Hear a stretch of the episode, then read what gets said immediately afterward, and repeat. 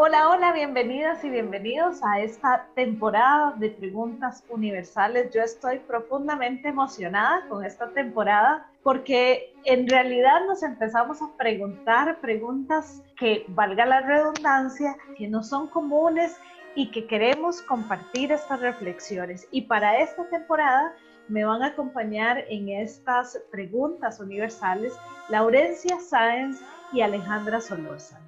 Hoy Vamos a estar conversando con Laurencia, quien es doctora en filosofía y también es docente en la Universidad de Costa Rica en la Escuela de Filosofía. Hoy escogimos de inicio de esta temporada uno de los temas que yo creo que con la pandemia se profundizó en algunos casos, pero que de todas formas las personas nos preguntamos y es acerca de la soledad. Y bueno, con este tema le damos la bienvenida a Laurencia. Laurencia, ¿cómo estás? ¿Estás sola? Hola Gloriana, muchas gracias por la invitación. Bueno, estoy sola, pero también acompañada por mis gatos, entonces no estoy totalmente sola.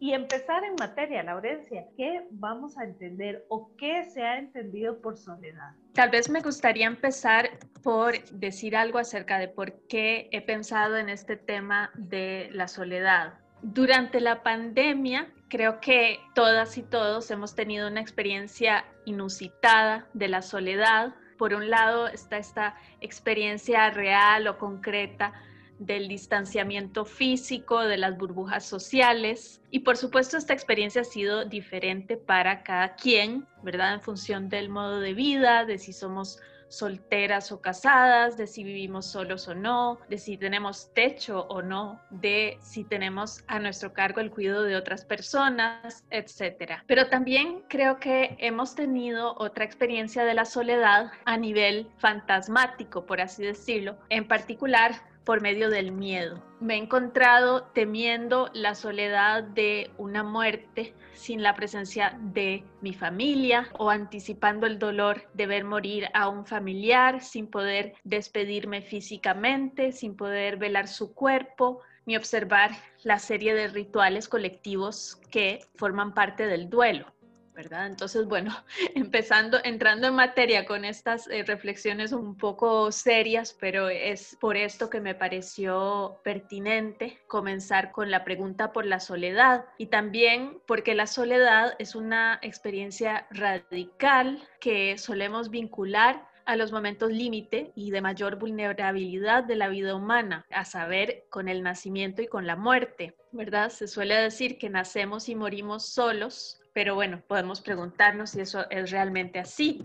Desde el vientre materno estamos en contacto con un cuerpo que nos alberga y nutre y a través de este con otros cuerpos, ¿verdad? Entonces, decir que nacemos solas o solos implicaría ya ser capaces de percibir una distinción entre nuestro propio cuerpo y el cuerpo de los demás, es decir, ser capaces de individuarnos, no sé si al nacer tengamos realmente esa capacidad, es más bien una capacidad que desarrollamos socialmente en contacto con las otras personas que nos rodean. Paradójicamente es por medio del contacto constante con otros que podemos pensarnos solos o solas. ¿verdad? Es el otro quien hace posible mi soledad. Entonces esa sería como una primera respuesta a tu pregunta de qué entendemos por soledad, cómo es que la pensamos. ¿Qué sería la soledad? ¿Qué entenderíamos por soledad? ¿Cómo podríamos definir entonces la soledad, verdad? si, decimos no hay una experiencia universal de la soledad, entonces, ¿verdad? ¿De qué estamos hablando? Podemos hacer una serie de distinciones, ¿verdad? En filosofía nos gusta mucho hacer distinciones.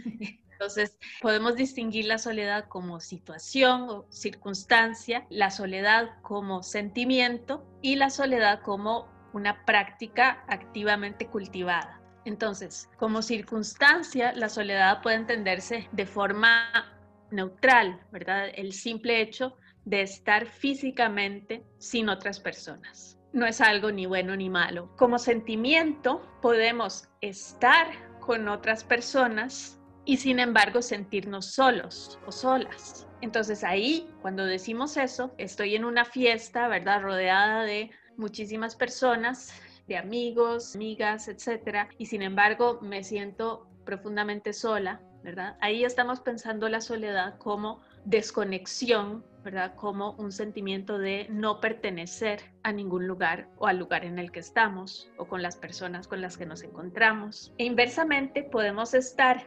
solos o solas y sin embargo sentirnos acompañadas, ¿verdad? Como dice una canción del cantante francés Moustaki, nunca estoy solo con mi soledad, ¿verdad? Esta idea de que nos podemos acompañar en la soledad. Es decir, entonces ahí la soledad puede ser también conexión y relación. Esas son entonces dos primeras distinciones. Ahora, en tanto práctica, la soledad no se reduce ni al hecho de aislarse físicamente, ni tiene necesariamente ese sentido de desconexión. Desde un punto de vista moral, Platón ¿verdad? El filósofo griego condenaba una forma de soledad cuando es la tendencia de los idiotas en su sentido original, ¿verdad? Del griego idiotes, idios, privado, uno mismo, ¿verdad? Que puede consistir en la actitud indiferente y egoísta del individuo hacia los asuntos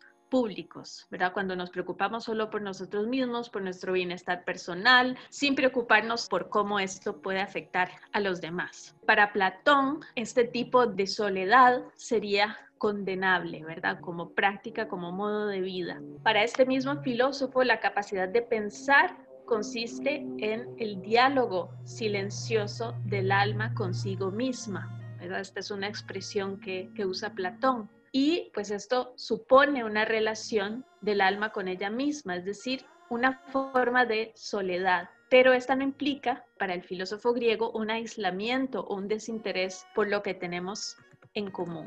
Realmente cuando pensamos en la soledad, muchas veces le ponemos otros títulos a la soledad. Este poner en categorías nos hace realmente preguntarnos si a veces aquello que llamamos soledad es realmente una soledad o le hemos puesto muchas máscaras, ¿verdad? Entonces, como que también la soledad necesita buscar un mejor publicista, ¿no? ¿Cómo podríamos cultivarla y quitarle ese sentimiento de ahí viene el coco a la soledad? Uno de los filósofos que hace un elogio de, la soledad como práctica que podemos cultivar activamente es eh, Michel de Montaigne, eh, un filósofo francés del siglo XVI Yendo en sentido contrario a lo que critica Platón, ¿verdad? Esta idea de, del aislamiento como egoísmo, etcétera. Y Montaigne dice, bueno, sí, pero también el interés por lo común, el estar constantemente involucrándonos en los asuntos colectivos o, de, los demás, a veces puede conducirnos a perdernos. A veces al interesarnos por los asuntos de los demás, empezamos a vivir en función de los demás. Que sé yo, seguimos la moda de los influencers, solo porque los influencers dicen que algo es, hay que hacerlo así, lo hacemos así, ¿verdad? sentimos que nuestra existencia solo tiene valor en función de cuántos followers en Twitter tengamos o Nos empezamos a preocupar por nuestra reputación, por nuestra gloria, diría Montaigne, y así caemos en una especie de esclavitud al volvernos como marionetas de pasiones cuyos hilos maniobran otras personas. Entonces es ahí que la soledad para Montaigne aparece como una práctica que hace posible una vida más libre en el sentido de más independiente. Entonces, para este tipo de soledad no es tan sencillo como retirarse físicamente del mundo, dejar de hablarle a los vecinos, ¿verdad? Puedo en efecto aislarme todo lo que quiera volverme ermitaña, que si sigo arrastrando conmigo el ruido del mundo, sus prejuicios, si sigo preocupándome por el que dirán, entonces no voy a lograr realmente cultivar una soledad liberadora.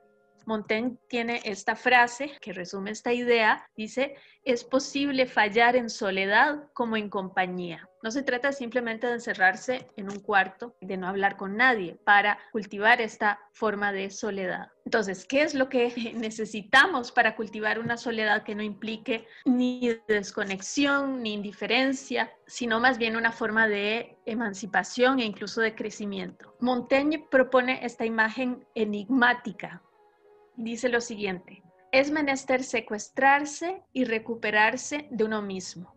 También dice, hemos de retirar el alma y encerrarla en sí. Entonces, La idea es desprendiéndonos de las cadenas que nos atan a los prejuicios, a las ideas preconcebidas. Podemos cultivar este diálogo del alma consigo misma. Claro, es algo que es más fácil decirlo que hacerlo, ¿verdad? Todavía la cuestión de cómo se logra es una pregunta abierta, es una práctica, es un ejercicio. Esta imagen que nos pones es casi como, me recuerda como un monje budista. Esta historia, que es una, una historia de un monje que lo mandan a traer al río agua y entonces se mete al agua y trae, pero el agua venía sucia, ¿verdad? Entonces el maestro le dice a este monje, bueno, entre al agua, espérese que la arenita se asienta y luego toma el agua para poder tomarla porque eh, esta agua sucia no la podemos tomar. Casi que también la soledad es como si una empezara a tejer con paciencia, ¿verdad? Y se añaden, digamos, como otras virtudes del alma, digamos, por ponerlo en esos términos, se añaden como estos otros arreglitos del árbol. La soledad entra en diálogo con otras virtudes que tienen que estar acompañando, pero como que la soledad solita en su práctica no necesariamente resulta tan atractiva. Claro, la soledad solita, me gusta la, la, expresión. Pues ahí estamos hablando de esta soledad como contemplativa, ¿verdad? Y que en efecto es algo que se cultiva en la vida monástica, ¿verdad? En varias eh, religiones. También, pues en filosofía hay esta tradición de buscar una forma de pensamiento contemplativo que supone esta forma solitaria, ¿verdad? Incluso Montaigne, él mismo vivía solo. Hay esta idea de decantación, ¿verdad? Para tomar la, la imagen del monje budista con el balde de agua. En efecto, no es simplemente el asunto de, de encerrarse en un lugar, hay que hacer como una especie de ejercicio de decantación, de eh, distinción entre las ideas que nos pertenecen, las ideas que pertenecen a otros, u otras, las ideas que queremos que formen parte de nuestra vida. Es decir, hay como que hacer un ejercicio de discriminación en un sentido positivo de, ¿verdad? Esta idea de, purificación o de, de hacer el vacío para encontrar lo esencial, ¿verdad? Pero para esto entonces, Laurencia, tendríamos que tener una serie de condiciones Claro, la idea de Montaigne es que no basta con apartarse de la gente y cambiar de lugar, ¿verdad? Eso es lo que dice. Y ciertamente podríamos estar de acuerdo, eso no es suficiente, pero podríamos agregar ayuda mucho, ¿verdad? Esas condiciones materiales mínimas para un tipo de soledad liberadora que es la antesala de la creatividad, ha sido también un privilegio del que solo algunos han podido gozar históricamente. Recordemos lo que señalaba Virginia Woolf en su ensayo Un cuarto propio o una habitación propia. Para las mujeres, dice Woolf, durante la mayor parte de la historia, tener un espacio propio fue algo imposible. Y cito a Wolf, si una mujer escribía, tenía que hacerlo en la sala común, ¿verdad? En, en, medio del ruido y de constantes interrupciones. Entonces, para concluir, la soledad supone una relación con otros para ser capaces de estar sin los otros. Estar sin otros, pero no por ello estar desconectados o desconectadas. Quiere decir poder aislarlos sin por ello ser indiferentes. Como relación creativa con una misma, supone ciertas condiciones materiales que a su vez no estarán al alcance de muchos en sociedades que exacerban el individualismo y desestimulan formas de sociabilidad, más aún de solidaridad. En fin, que la soledad creativa y liberadora supone formas de relación más cooperativas. Yo creo que ha sido un espacio, bueno, interesantísimo y que hay mucha tela que cortar en el tema de la soledad. Lo que sí es que le vamos a recomendar a la soledad conseguirse otro publicista que más bien esté muy cercana o muy cercano a la filosofía y que le pueda permitir discutirse, ¿verdad? Y yo creo que hay que cuando una dice me siento sola, después de escuchar esta conversación, yo creo que una se debería preguntar si es realmente la soledad y qué estamos entendiendo por la soledad o qué enmascaramos a través de la soledad. Y allí hay un mundo en la filosofía de autoras y autores que nos pueden regalar horas y horas y horas de conversación y discusión sobre este tema. Pues te agradezco mucho por tu compañía al hablar de la soledad. ¿Qué se puede llevar la gente? Bueno, les invito a leer ese ensayo de Montaigne que se titula La soledad y un cuarto propio de Virginia Woolf que habla de la soledad como un lujo al que las mujeres no tuvieron acceso durante mucho tiempo. Entonces, pensar en, en las posibilidades de la soledad, pero también en las desigualdades y, por supuesto, en las otras facetas más problemáticas de la soledad, que son el aislamiento, ¿verdad? Y las formas de desconexión social en las que, bueno, no pudimos entrar porque habría muchísimo que decir, ¿verdad? Pero, por supuesto, vivimos en sociedades que condenan a formas de soledad en ese sentido de desconexión a unas personas más que a otras, ¿verdad? A, las personas de la tercera edad, a las personas en situación de calle. Entonces, bueno, hay, como decís, mucha tela que cortar. Nos vamos y les dejamos en sus soledades.